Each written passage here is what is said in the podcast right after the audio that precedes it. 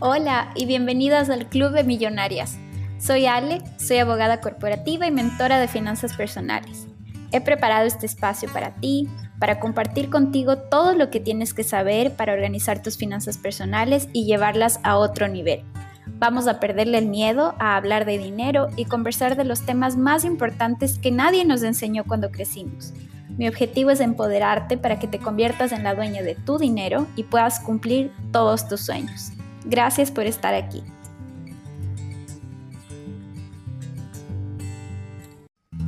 Capítulo 3. 5 errores que cometí al manejar mi dinero.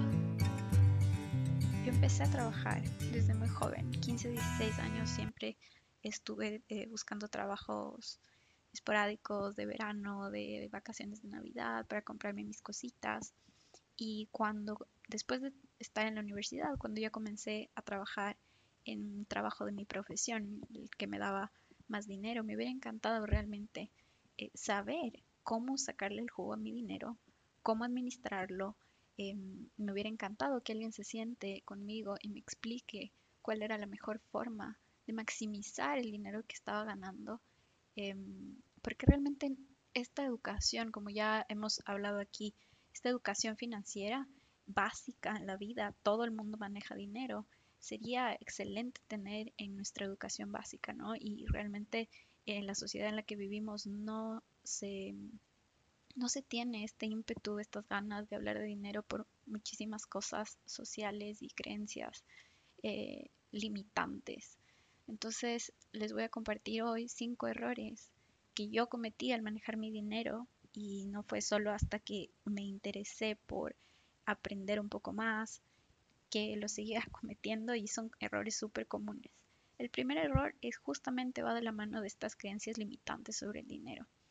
Ya hemos hablado acá cómo los errores vienen de generación en generación, estas creencias, estas ideas sobre el dinero eh, yo tenía una creencia que era vivir de mes a mes con lo justo era lo normal. Yo creía que llegar al final de mes con las justas, con eh, sin tener unos ahorros, nunca vi eso como algo importante. Yo, yo sentía y, lo que veía en, en mis alrededores era que todos los meses se llegaba con las justas, se compraba lo justo, que se tenía un límite para comprar cosas en el supermercado, que se tenía un límite para salir, siempre limitado, siempre mes a mes, eh, no teníamos una visión de ah, multiplicar el dinero, no teníamos una visión de tal vez buscar un mejor trabajo. Crecí en esta, en esta sociedad en la que si tenías un trabajo, gracias a Dios por ese trabajo y te quedabas agachando la cabecita y aguantándote el mal salario si es que era el caso. Y, creo que esto me marcó mucho porque durante mi vida profesional, al inicio de mi vida profesional, yo sentía que el segundo, el segundo punto de esta creencia limitante es que cada paycheck, cada sueldo que yo recibía mensualmente se tenía que gastar. Nunca tuve una visión o una idea de un propósito para ahorrar, por ejemplo, hacer un fondo, eh, comenzar a pensar en mi retiro, hacer inversiones o ahorrar para viajar creía que todo lo que yo ganaba tenía que ser gastado. Y realmente esto va muy de la mano de lo que vemos cuando crecemos. Es algo que tú no puedes evitar. Si tú creces en una sociedad en la que se, se cree que todo es limitado, que el dinero eh, tiene un límite y que estás en cierta clase social, entonces solo puedes tener X, entonces tienes esta limitación mental, me parece, eh, de no poder hacer aprovechar más este dinero que tú tienes. Entonces, no tenía ningún propósito. Y yo ya les he hablado del propósito, lo importante que es el propósito en nuestras finanzas personales. Entonces, primero, vivir de cada mes, mes a mes, era lo normal. Creía que cada paycheck tenía que ser gastado. Me gastaba hasta el último centavo. No tenía un propósito para ahorrar, no tenía un propósito para guardar mi dinero o hacerlo multiplicar. y sobre todo esto se veía exacerbado por el hecho de que pensar que hablar de dinero era malo. Nunca tuve la, iniciativa, porque sentía que esto era algo malo, no tenía la iniciativa de buscar una guía, una persona eh, que yo admiraba, por ejemplo, en mi oficina o gente exitosa financieramente. No tenía esa, esas ganas de, de abrirme y, y buscar consejos porque realmente sentía que hablar de dinero era algo malo. Tenía estas ideas que vine escuchando desde que crecí, que tener mucho dinero era inseguro, que mejor no ostentar mucho porque entonces te van a robar, que qué habrá hecho esa persona que de repente tiene tanto dinero. Entonces, inconscientemente me hacía chiquita y, y prefería entonces no saber y iba with the flow. Me gastaba todo el dinero que entraba cada mes y realmente ni siquiera tenía la intención o la idea, las ganas de educarme un poco más para esto. El segundo error que cometí fue usar mis tarjetas de crédito sin ningún propósito y a la loca. Ya hablé de esto en el primer capítulo en donde hablábamos de las tarjetas de crédito y siento que la idea o el principio que guiaba mi uso de tarjeta de crédito era la tarjeta de crédito no tiene límite, es plata que el banco me está casi que regalando, entonces voy a usarla y la tarjeta de crédito es mi mejor amiga y nada, voy a usarla como loca. Entonces, eh, como yo les decía, la primera cosa que, que, yo pensaba cada vez que llegaba mi tarjeta, mis balances, la tarjeta de crédito era ojos que no ven, corazón que no siente. Ya les he contado que al, al inicio de mi vida profesional, cuando ya tuve una tarjeta de crédito propia, lo que hacía era, llegaban los balances, llegaba el estado de cuenta y yo los botaba, no quería ver, no veía, jamás veía el detalle, yo solo veía cuánto tenía que pagar el mínimo y ahí estaba. Entonces llegaba el balance de cuenta físico por correo y yo simplemente los destruía porque no quería ver cuál era mi realidad. Sentía que la tarjeta de crédito era algo que era una extensión de mi cuenta bancaria y simplemente tenía que pagar un, valor ahí mensualmente y, y, y, seguir usándola, ¿no es cierto? Y, esto es muy creo que es, es, muy común, por lo menos en Quito, donde yo crecí, era muy común decir, ah, voy a tarjetear, ah, tengo ganas de ir a comprarme ropa, voy a tarjetear, luego veo cómo pago.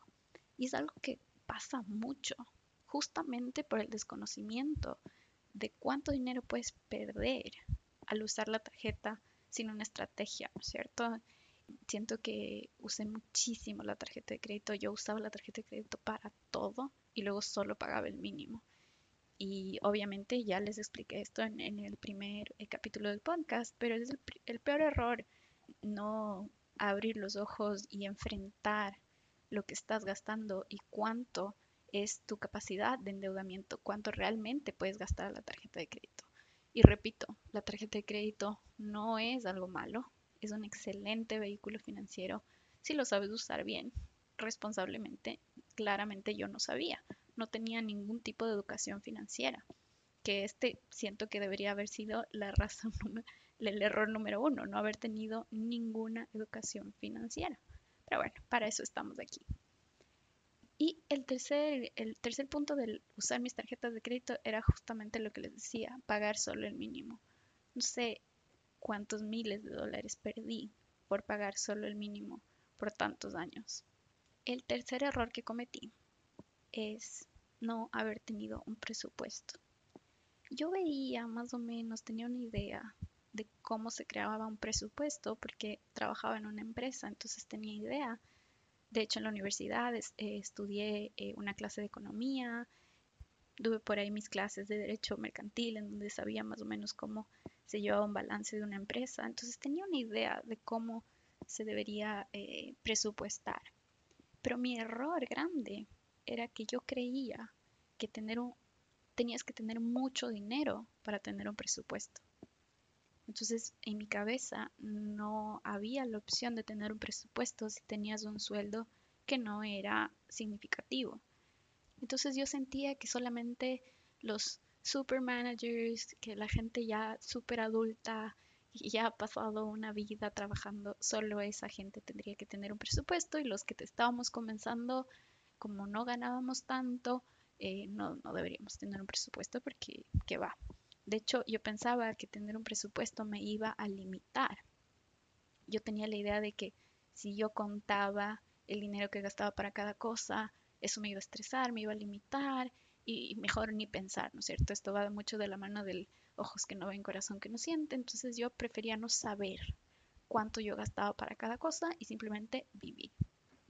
Y para serles súper honesta, me daba pereza. Yo sentía que crear un presupuesto en Excel eh, con fórmula era algo que me sacaba un poquito de mi zona de confort y me daba pereza.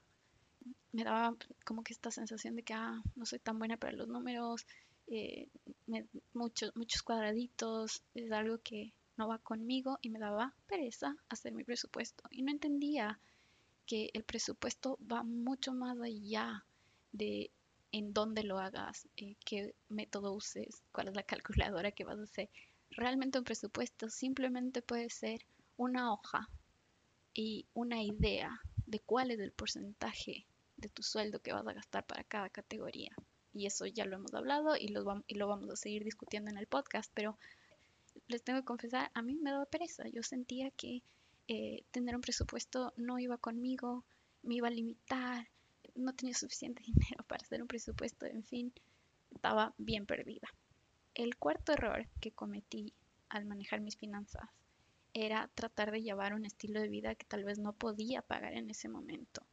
Y esto es algo que siento que está muy vinculado en el momento con este, este término FOMO, en inglés Fear of Missing Out, que tú ves todas las cosas hermosas que están pasando en redes sociales y quieres todo para allá.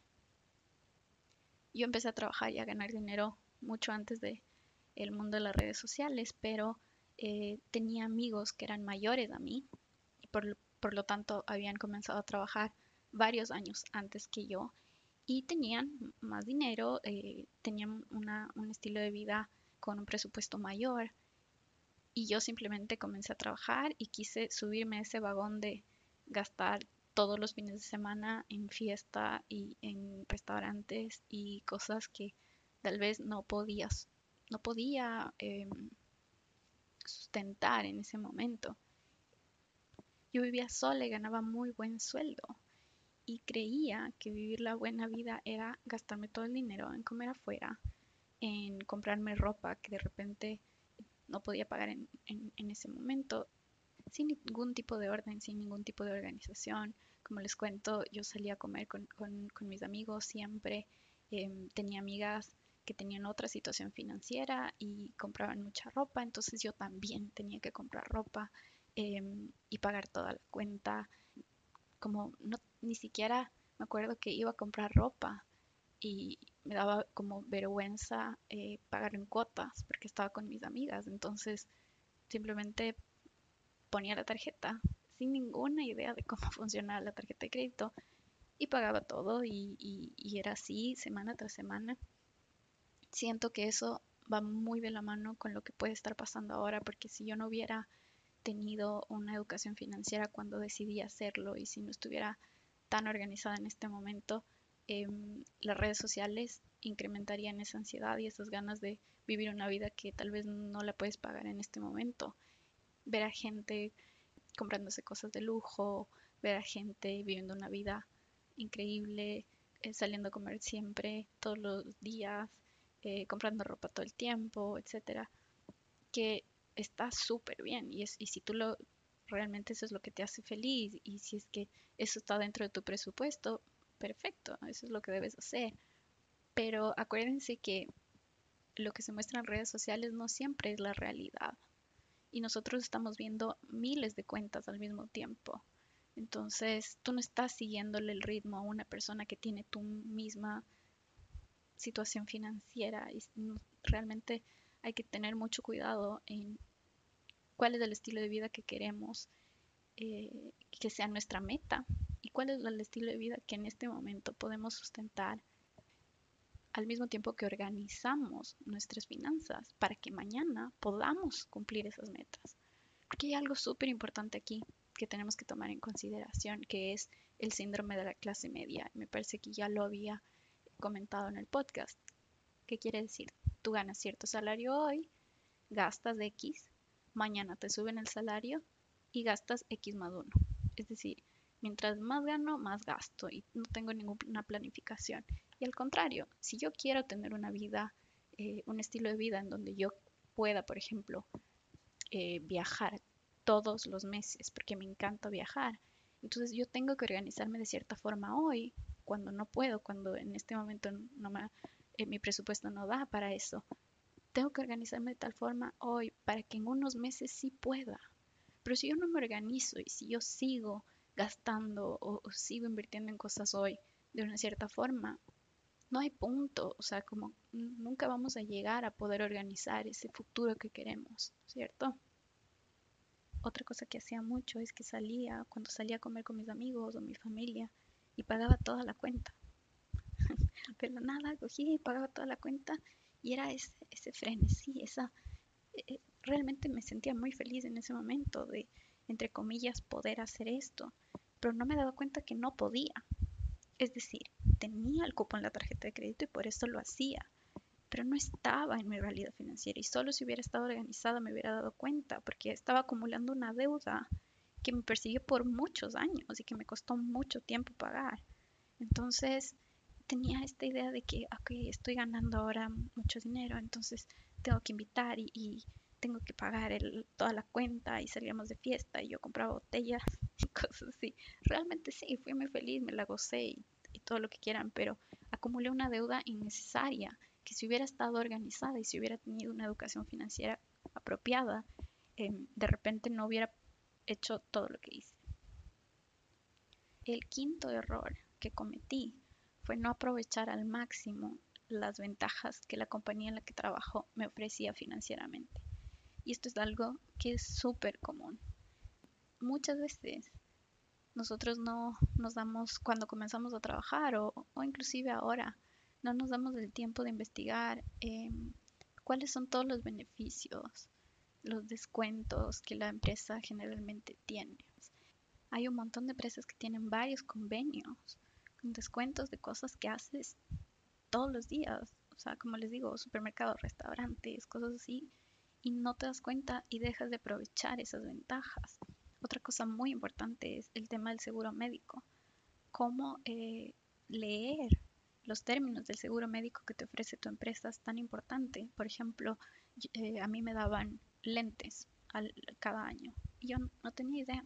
Me compraba mis lentes y ya nunca me preocupé. Dije, no, esto no, no va a ser. O en temas del dentista que eh, hubieran sido temas preventivos, por ejemplo, limpieza de dientes, etcétera, cosas que realmente te hacen totalmente la diferencia, ¿no? Y un tema súper importante es no haber maximizado mi aporte al retiro que mi empresa me ofrecía.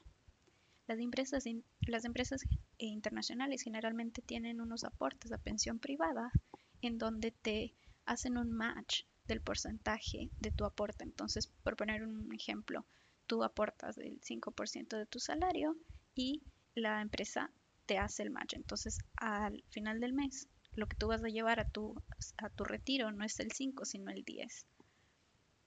Esto varía evidentemente de empresa a empresa, de los beneficios que puedas tener por el seniority que tienes, etcétera. Pero mi error fue no maximizar este beneficio a full desde el inicio. Yo le puse como que el mínimo porque iba a terminar recibiendo menos dinero en mi paycheck.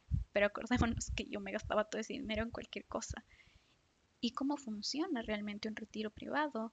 Es este ahorro compuesto en donde mientras antes empiezas a ahorrar, más dinero vas a recolectar porque cada vez te vas ahorrando intereses sobre lo que tienes. Entonces, si hoy tengo 10, estoy ahorrando sobre 10, pero mañana voy a tener 12 por esos intereses, entonces voy a ahorrar mis intereses por los 12.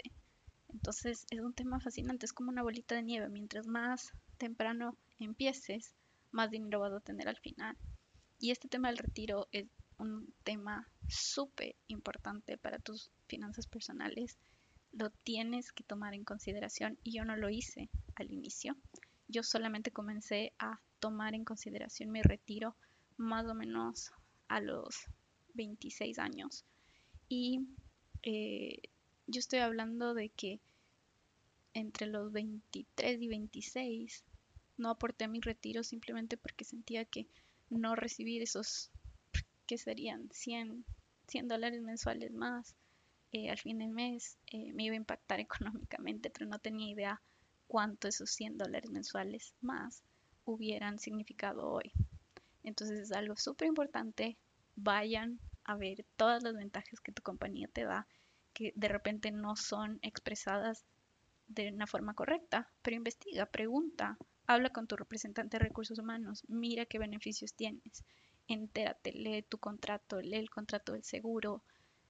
Como siempre les digo, la información es poder y tu educación financiera no es solo pagar tus deudas y hacer tu presupuesto. Es también tomar ventaja de todo lo que ya tienes y simplemente no lo sabes. Estos son los cinco errores más grandes que cometí al manejar mi dinero, pero que son muy comunes y muy probablemente tú también los has cometido. Somos parte de este club de millonarios justamente para aprender, para dejar esos errores atrás. No hace falta culparnos, eh, llorar sobre la leche derramada, como se dice. Ya lo que pasó, pasó. Hoy estás aquí escuchando este podcast para tomar mejores decisiones, para organizar tus finanzas personales y para que mañana todo el dinero que estés ganando se pueda multiplicar exponencialmente y puedas tener un mejor futuro. Acuérdense, nuestro objetivo es organizar nuestras finanzas personales para cumplir nuestros sueños. No se trata solamente de trabajar y pagar cuenta. Estoy siempre pendiente de cualquier duda que puedas tener. Encuéntrame en Instagram como ale.elcilie o en la dirección que dejo en las notas de este podcast. Si te gustó, comparte este episodio con alguna mujer que necesita empezar a organizar sus finanzas personales y unirse a este club de millonarios. Gracias por estar aquí.